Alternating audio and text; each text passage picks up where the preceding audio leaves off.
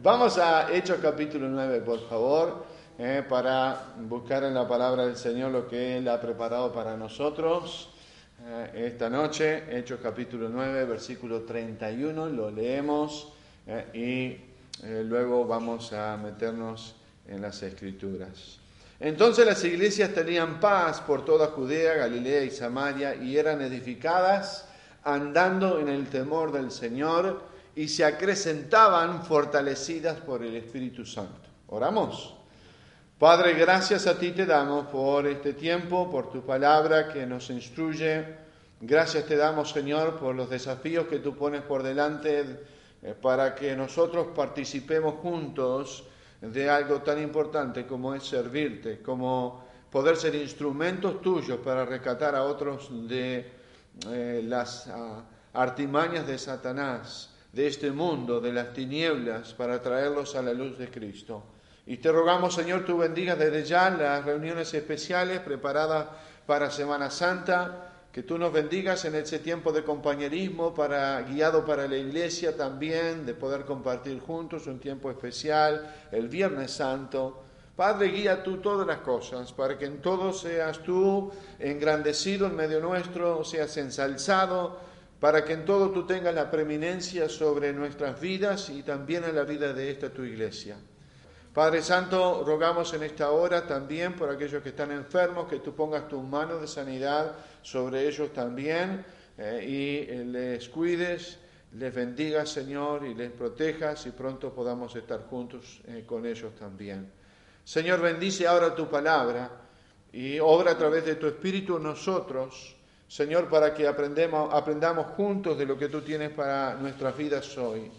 Señor, háblanos conforme a tu voluntad, háblanos, Señor, por medio de la exposición de tu palabra, para que ella nos alumbre en nuestros corazones y podamos regocijarnos en lo que tú quieres hacer en nuestras vidas. Te alabamos, te damos gracias y oramos, Señor, en el nombre de Cristo. Amén. Estamos hablando aquí en Hechos capítulo 9 acerca de la iglesia de Cristo, de la iglesia de Jerusalén, de la iglesia de las iglesias de aquella región. Y mirando a este pasaje, estamos preparándonos, estamos hablando de cómo podemos nosotros prepararnos mejor para servir a Cristo, para servir al Señor. Estamos mirando a este, a este año como cometido el poder servir al Señor en distintas formas y maneras y facetas en la obra de Cristo. Y para eso debemos de prepararnos, para eso debemos nosotros de preparar nuestras vidas para mejor, eh, en mejor manera servir al Señor. Y estamos mirando acerca de justamente esto, preparándonos para servir, estamos mirando a lo que hemos llamado el ADN, el ADN de las iglesias de aquel entonces, el ADN de la iglesia, aquello por la iglesia la caracterizaba, la identificaba. Eh, ustedes saben, el ADN nos da todo lo que eh, es una persona en su identificación. Y esto le podemos llamar entonces el ADN de la iglesia. Y noten, en este ADN hay dos componentes importantísimos que nosotros estamos desarrollando y estudiando, preparándonos para servir a Cristo. Estos componentes son de vital necesidad en nuestra vida espiritual. Eh, en cada día. Y dice la escritura aquí en versículo 31 que entonces las iglesias tenían paz eh, por toda Judea, Galilea y Samaria. Esto estaba refiriéndose a la persecución que las iglesias estaban eh, siendo llevadas a través de muchos, uno de ellos de Saulo de Tarso, pero él se convierte a Cristo y ya no asolaba las iglesias como lo acostumbraba a hacer, por supuesto. Ahora predica de Cristo, se ha convertido, Dios le ha transformado y, ahora eh, lo es conocido por Pablo, el apóstol, por Pablo, el misionero. Y a eso se refiere que las iglesias tenían paz.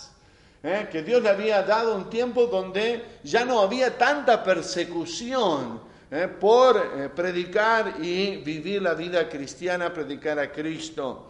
Y ahora dicen, en este tiempo de paz, en este tiempo de serenidad, en este tiempo de alivio para la iglesia y para las iglesias, Aquí describe en la, en la siguiente forma, en este versículo, el ADN de la iglesia allí en la iglesia primitiva y en las iglesias que se desarrollaban. En primer lugar, uno de los componentes importantísimos que ya vimos es que ellos andaban en el temor de Dios. Andaban en el temor de Dios. Dice en versículo 31, y eran edificadas andando en el temor del Señor. Andaban en el temor de Dios y, no es mi intención volver a predicar esto mismo, pero sí repasar a un punto tan importante, un elemento tan importante que a veces dejamos pasar por alto. La vida del creyente debe ser una vida, mi vida debe ser una vida consagrada a Dios porque yo entiendo, entiendo lo que significa vivir en el temor de Dios, en la reverencia de Dios, en el temor del Señor, en el respeto de Dios, de contemplar la grandeza, la santidad, lo, lo maravilloso que es Dios. Y esto es lo que significa vivir en el temor de Dios. algo más, una frase más para agregar, es estar maravillado con Dios. Es estar maravillado con Dios. ¿Cuántas cosas nos causan maravillas en nuestra vida, no? Asombro, nos dejan anonadados, nos dejan sorprendidos, nos dejan eh, eh, llenos, completos. Eh, y podríamos hablar de diferentes ejemplos, de diferentes cosas que a cada uno en particular puede llegar a sentirnos, hacernos sentir de esa manera. Bueno, quiero decirles, hermanos, que el temor de Dios es estar maravillado de Dios y de lo que Dios es. Y debiéramos preguntarnos esta noche, ¿estás maravillado con Dios? ¿Estás maravillado con el Señor en tu vida? Estás maravillado de lo que Dios ha hecho, de lo que Dios hace, de lo que Dios puede hacer. Estás maravillado de lo que es la vida cristiana. Estás maravillado de dónde te ha rescatado Dios. Estás maravillado de lo que Dios está haciendo. Estás maravillado de la grandeza, de su poder, de su santidad, de lo que Él es. ¿Estás maravillado con Dios?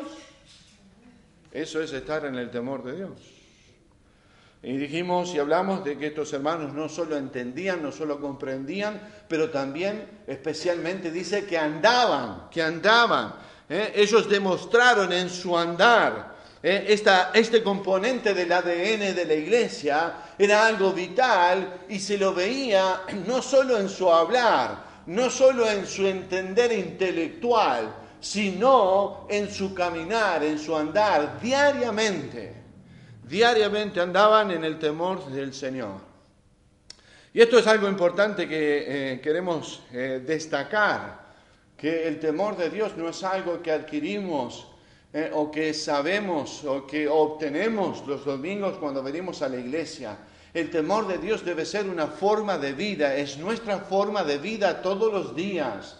Cuando yo me maravillo en el Señor porque me ha dado un nuevo día, cuando abro los ojos y me despierto en la mañana, me maravillo en el Señor porque sé que Él ha renovado sus misericordias y sé que Él me ha dado un día nuevo y ahora me maravillo en el Señor y me voy a levantar y voy a tratar de vivir conforme a la voluntad de Dios en el temor del Señor cada día, no solo el domingo, cada día, ¿eh? viviendo en el temor de Dios. ¿Y qué produjo eso? ¿Qué produjo en las iglesias? ¿Qué produce en nosotros el vivir en el temor de Dios? De acuerdo a este pasaje, dice que eran edificadas. Las iglesias eran edificadas. Esa palabra edificar significa construir o levantar. Y metafóricamente está hablando de que eran construidas y levantadas en la enseñanza, en la doctrina de la palabra de Dios. La iglesia se edifica de esa manera y sirve a Dios productivamente para su gloria. Se edifica a través del conocimiento de las escrituras, del conocimiento de las escrituras, de la puesta en práctica de lo que Dios nos enseña. ¿eh? De lo que Dios nos enseña. Podemos estar eh, y podemos, y si me lo dejan decir de esta manera, podemos estar engordados espiritualmente de conocimiento, pero raquíticos de nuestro andar. ¿Entienden lo que digo? Podemos estar eh, este, engordados porque recibimos buena alimentación espiritual, pero raquíticos en nuestro andar porque esa alimentación no la ponemos en práctica. Eso no lo llevamos eh, por obra en nuestra vida. Y la iglesia tenía este, este componente. Eh, era edificada, pero ¿por qué era edificada? Porque andaba en el temor de Dios. Andaba en el temor de Dios. Y creo, hermanos, que si hay algo que nos falta hoy en día, si hay algo que nos falta como iglesia, es que cada uno de nosotros entendamos justamente esto de andar en el temor de Dios, reverentes cada día, pensando lo que vamos a decir, pensando lo que vamos a hacer para que no sea de ofensa para Dios apartándonos de toda cosa que, nos lleva en contra del Señor, apartándonos del pecado, viviendo para Cristo. Eso es andar en el temor de Dios en la práctica. Eh, no es una pildorita, no es una pastillita que compramos en la farmacia. Nos gustaría que fuera así, ¿verdad? Mucho más fácil. Algo que nos recetaron, fuimos, lo compramos, lo tomamos y ya está. Pero la vida del temor de Dios es un, justamente, una vida, es una forma de cómo yo me conduzco. Teniendo en el Señor, en el Dios justo y poderoso, en el Dios eh, eh, que me ha creado y ha creado todas las cosas. Y por Él existen y por Él son sostenidas y nada se cae, nada se pierde, nada queda fuera de lugar. Porque ese Dios maravilloso nuestro Dios sostiene cada cosa en su lugar, con su poder. Debemos estar maravillados en Él. En segundo lugar, el segundo componente del de, eh, ADN de la iglesia es aquí en este pasaje y en nuestra vida la fortaleza, la fortaleza que adquirimos por el Espíritu Santo. Dice eh, aquí al final del versículo 31 dice, y se acrecentaban, las iglesias se acrecentaban fortalecidas por el Espíritu Santo, fortalecidas por el Espíritu Santo. Así que este segundo componente no solo es eh, que ellos andaban en el temor de Dios, pero en segundo lugar que se fortalecían por el Espíritu Santo, se fortalecían eh, por el Espíritu. Y queremos hacer notar que está hablando las Escrituras cuando dice que la iglesia se fortalecía en el Espíritu Santo. ¿Qué significa esto de fortalecerse en el Espíritu? Bueno, cuando miramos a las Escrituras, la obra del Espíritu Santo, eh, la obra de eh, esa persona de la triunidad de Dios, la obra de aquel que Cristo le llamó el consolador también, ¿Se acuerdan las palabras de Cristo cuando Cristo iba a ascender a los cielos? Prometió que Él se iba, pero iba a mandar por primera vez definitivamente, por primera vez y definitivamente, iba a mandar el Espíritu de Dios, el consolador, a esta tierra. Y por primera vez, desde el Pentecostés y el nacimiento de la iglesia, por primera vez aquellos que residían a Cristo como su Salvador personal, aquellos que se arrepentían de sus pecados y aceptaban por fe el sacrificio de Cristo, también recibían el Espíritu Santo y nos dice la palabra, ellos eran, somos nosotros, templo, nuestro cuerpo, templo del Espíritu de Dios. Hemos sido sellados, dice Efesios 1, hemos sido sellados con el Espíritu Santo de la promesa.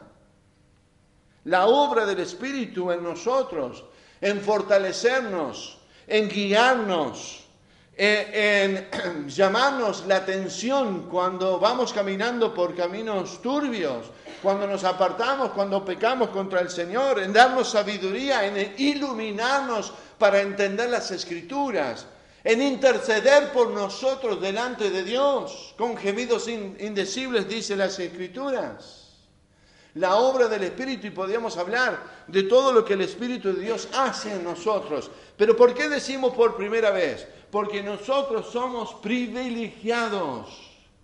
Los santos del Antiguo Testamento no tenían el privilegio de la permanencia del Espíritu de Dios en sus vidas, en sus cuerpos. No era así en el Antiguo Testamento. En el Nuevo Testamento, en la eh, venida de la gracia de Dios, en la ascensión de Cristo, Él en la ascensión manda al Espíritu de Dios y ahora nosotros somos, somos templo del Espíritu de Dios. Ya no hago entonces con mi vida lo que quiero, porque soy, el templo del Espíritu de Dios eh, y la obra del Espíritu Santo. Interesantemente, esta palabra fortalecer aquí en este pasaje se, se acrecentaban fortalecidas, dice, por el Espíritu tiene una doble connotación. Primero, de fortalecerse habla de consolarse, de estar confortados, de consolarse o de estar confortados. E interesantemente nos lleva a esos pensamientos de lo que Cristo dijo, cómo le llamó Él. ¿Saben? La, palabra en, griego es eh, paracleto, ¿eh? este, cantamos un himno que habla de la obra del Paracleto, la obra del Espíritu de Dios. Y saben, la palabra significa consolador, aquel que trae confort a nuestra vida. El Espíritu de Dios tiene esa obra en nosotros también, de consolarnos, ¿eh? de darnos el gozo. Y vamos a ver más adelante eh, también en cuanto a esto. Pero en segundo lugar, también de exhortarnos. Esta palabra de fortalecer, fortalecernos eh, tiene referencia también a la exhortación. Eh, somos exhortados al buen caminar con el Espíritu de Dios. De hecho, podemos mirar en Efesios capítulo 5, Efesios capítulo 5, allí un pasaje tan conocido en las Escrituras pero tan clave para entender la obra del Espíritu de Dios en nuestra vida, este segundo componente del ADN de la iglesia, y es la llenura del Espíritu, la llenura del Espíritu. Eh, Saben, hermanos, eh, ustedes vieron que los atletas, los que hacen ejercicios, se entrenan, salen a correr, algunos levantan pesas. Eh, ¿Cuántos han visto de ustedes eh, los aparatos de ejercicios allá abajo, este, cerca, enfrente al puerto. ¿Los han visto los aparatos de ejercicios? en las cañas hay otro también. Eh, yo no, eso no los había visto, Julio. Pero hay unos aparatos allá abajo. Este, eh, exacto. viene, ahí está, gracias Darío. Ahí en AFE mismo, ahí en esa esquina, ¿verdad? Hay unos aparatos que se han puesto para hacer ejercicio. E, esos aparatos son eh, muy conocidos, más famosos, digamos, en Montevideo. En la Rambla de Montevideo uno va y cada tanto ve estos aparatos y la gente ejercitando, ¿no? Yo he llevado estos días eh, que empezaron las clases, eh, este, un ratito después de las 7, he llevado a, Martín al Liceo 2 y paso siempre por ahí. Y ya, el otro día venía, veníamos, íbamos con Martín para allá y me dice, papá, mirá, eran 7 y 20 más o menos, mirá, ya hay gente en los aparatos ejercitando, ¿no? Ya hay gente ejercitando. ¿no? Creo que algo me dijo Martín, este, es tan loco hasta ahora de ponerse ejercitado, ¿no? Este, pero ¿por qué ejercicio? Es, bueno el ejercicio, por supuesto, ¿eh? por supuesto. Es bueno ejercitar, algunos salen a correr, otros van al gimnasio a hacer pesas, otros hacen aparatos, otros salen a caminar. Eh, otros jugamos a la paleta, eh, paleteamos. El ejercicio es bueno, nos da fortaleza, es bueno para nuestro físico, es bueno para la salud, así como el ejercicio espiritual nos trae salud espiritual, así como el estar controlados por el Espíritu de Dios nos trae fortaleza en nuestra vida.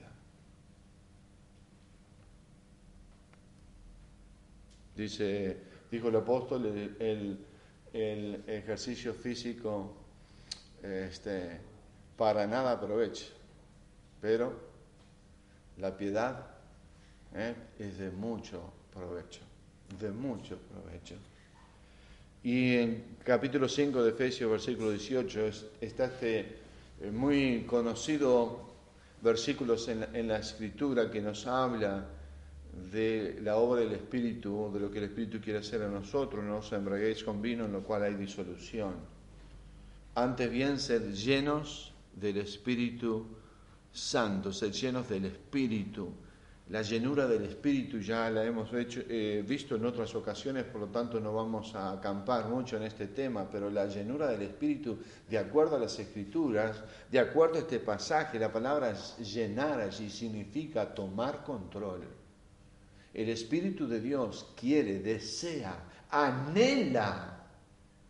Dice la Escritura que el Espíritu de Dios nos anhela a nosotros anhela tomar el control de nuestras vidas, anhela que nosotros le demos eh, eh, el, asiento de conductor, él anhela sentarse ahí y conducir nuestra vida y llevar nuestra vida por donde Él sabe que es mejor. Y la llenura del Espíritu tiene que ver mucho con la, eh, el temor, con andar en el temor de Dios.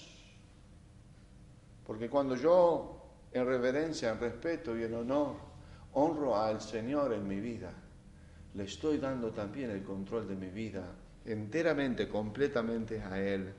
Y ser llenos del Espíritu Santo es esa obra preciosa que el Espíritu de Dios hace en nuestra vida eh, em, nos alienta, nos exhorta, nos fortalece a que nosotros le entreguemos todos los días. Ustedes tal vez se preguntan, y pastor, ¿y cuántas veces tengo que hacer esto? ¿Basta con una, vez a la semana? ¿Basta con una vez al mes? ¿Basta con una vez al año? ¿Basta con una vez y para siempre? No, la llenura del Espíritu, el control del Espíritu es un ejercicio diario, un ejercicio diario en el cual nosotros cada día cuando nos levantamos le entregamos completamente en sumisión al Señor, rendidos delante de su presencia, le entregamos al Espíritu de Dios nuestra vida, que Él controle, que Él nos guíe, que Él nos dirija, que Él nos cambie, que Él nos transforme. Eh, eso es en la práctica, hermanos. Si estamos hablando del ADN de la iglesia, estamos hablando de un componente importantísimo para nuestra vida. Ser llenos del Espíritu de Dios. Eh, les voy a llevar a un pasaje más en Gálatas, el libro antes de Efesio, en Gálatas capítulo 5, hablando del el Espíritu, dice en Gálatas 5, 16, digo pues, andar en el Espíritu y no satisfagáis los deseos de la carne, andar, andar en el Espíritu. Eh, eh, es un mandato de Dios que nosotros debemos de andar ¿eh? debemos de, conducirnos en el Espíritu de Dios, que Él conduzca nuestra vida, andar en el Espíritu y no satisfagáis los deseos de la carne. En versículo 25 dice, si vivimos por el Espíritu, andemos también por el Espíritu. El Espíritu de Dios nos ha dado vida, vida espiritual. Desde que recibimos a Cristo, desde el día, la hora, el momento, el segundo que nosotros nos entregamos por fe para salvación en Cristo, Dios nos sella con el Espíritu de Dios. El Espíritu de Dios viene a nosotros. Nacemos espiritualmente, ¿verdad? Nacemos espiritualmente, ha traído vida espiritual a nuestra vida. Y así como Él nos ha hecho vivir, también nosotros debemos andar en el Espíritu. Nuestros pasos, nuestro andar, nuestro proceder, las cosas que decimos, que pensamos, que hacemos, deben de reflejar ¿eh? nuestro andar en Cristo. Y por supuesto este pasaje de Gálatas 5 nos habla de los frutos del Espíritu.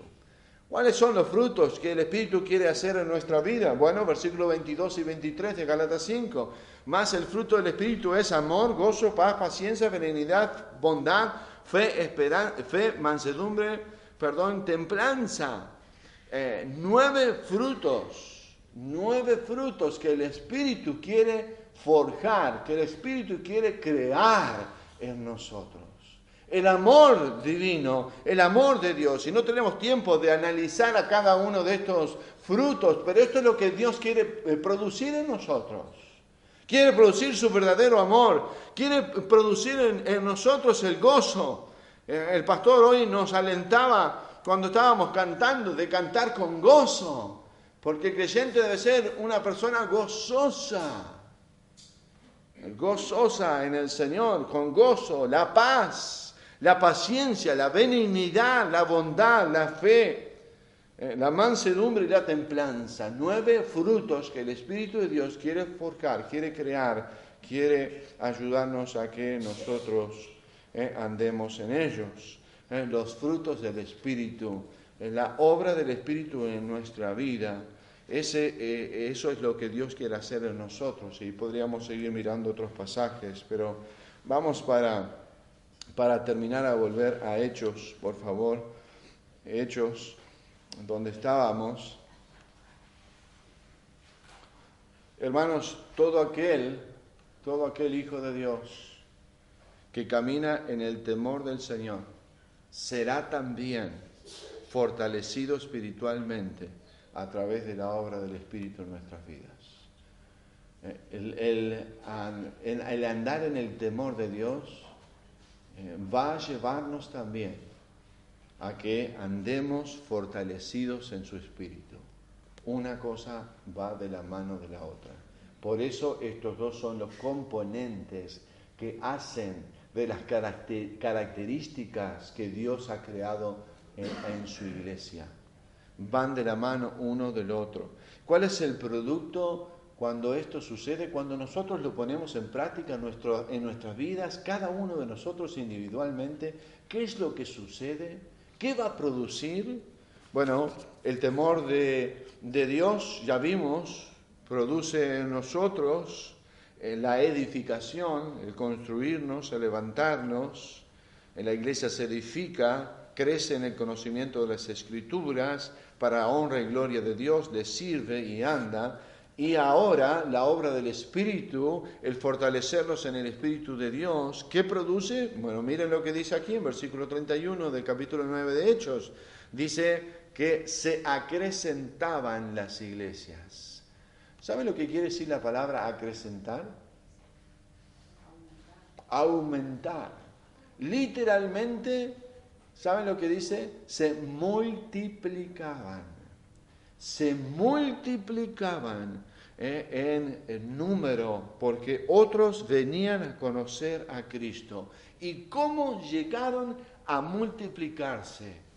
Bueno, cuando cada uno de aquellos que integraban la iglesia tomaron con seriedad estos dos componentes, tomaron con seriedad que debían de vivir en el temor de Dios, apartándose del pecado, consagrando sus vidas cada día al Señor, cuando tomaron con seriedad que debían de ser fortalecidos por el Espíritu de Dios y no andar en los deseos de la carne, cuando tomaron con seriedad todos los días, no solo el domingo y los días que se reunían, sino cada día, cada día en sus casas, en sus vecindarios, la gente comenzó a ver que había algo distinto en estos que ahora les llamaban cristianos, que había algo diferente, que su ADN había cambiado. ¿Puede tu barrio, tu familia, ver que tu ADN ha cambiado? ¿Lo han visto? ¿Lo han podido palpar? Con sus ojos que tú has cambiado?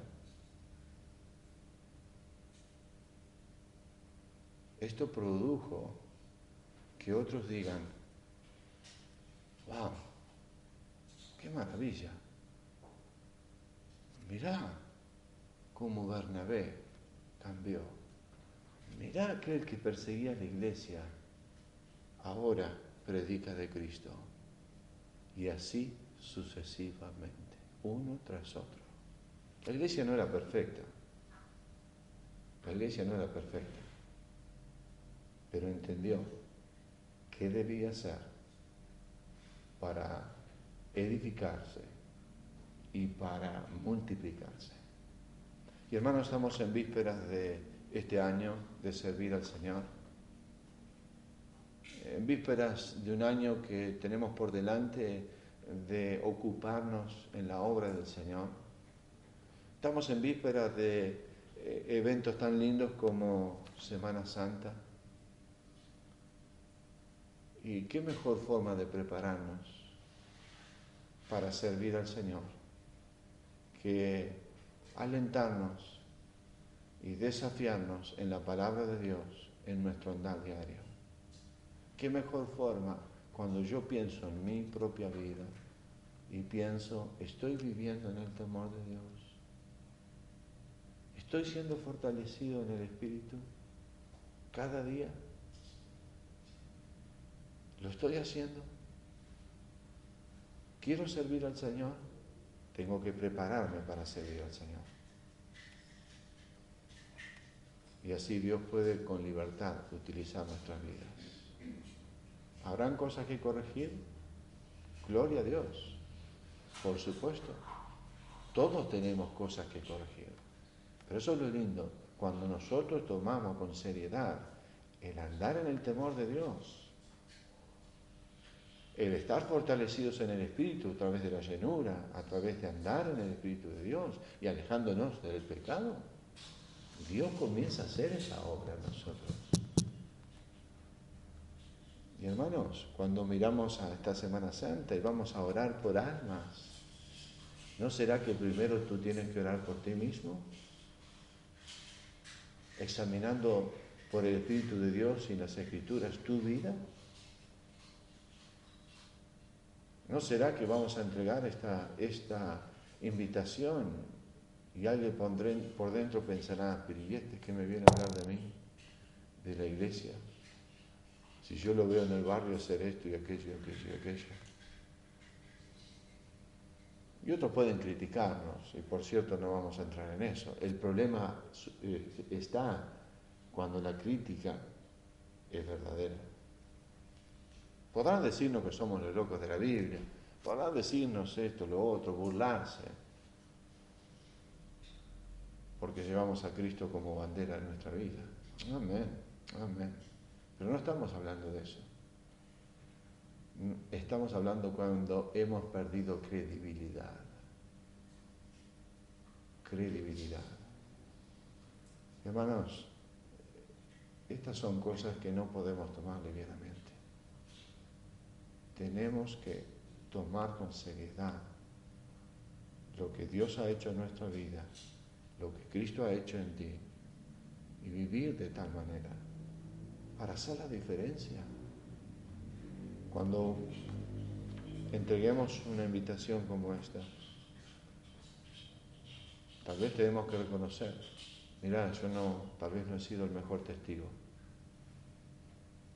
pero Dios está haciendo una obra en mi vida y yo la quiero compartir contigo.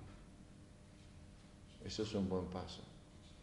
¿Te animarías a comprometerte a orar todo el tiempo que los que pueden salir están sirviendo?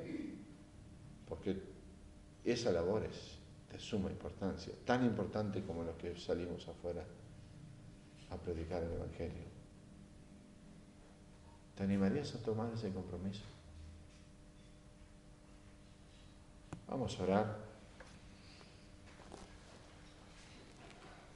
Vamos a pedirle al Señor que nos ayude.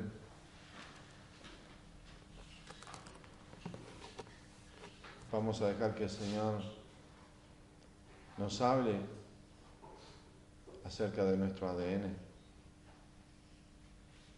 ¿Cómo estamos? Vamos a pedirle al Señor que Él nos fortalezca. Vamos a pedirle al Señor que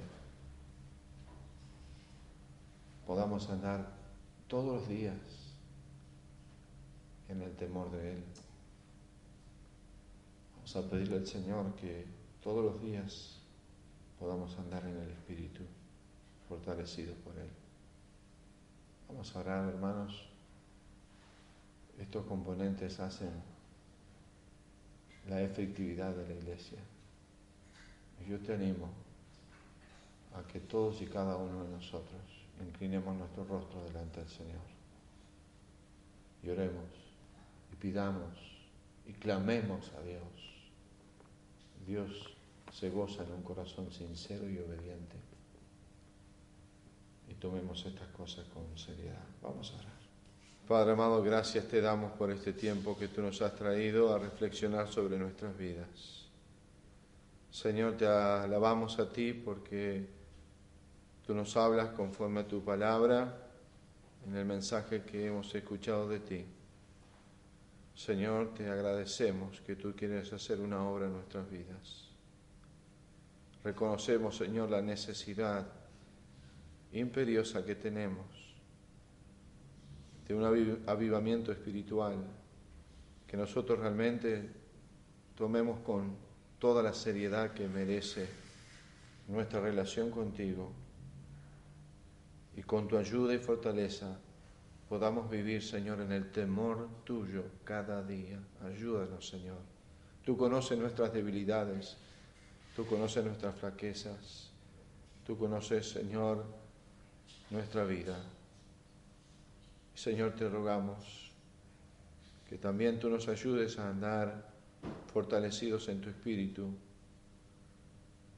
y podamos, Señor, sacrificar cosas como hemos hablado hoy también, como tú te sacrificaste por nosotros, dándote a ti la preeminencia en nuestras vidas que tú mereces y deseas y quieres.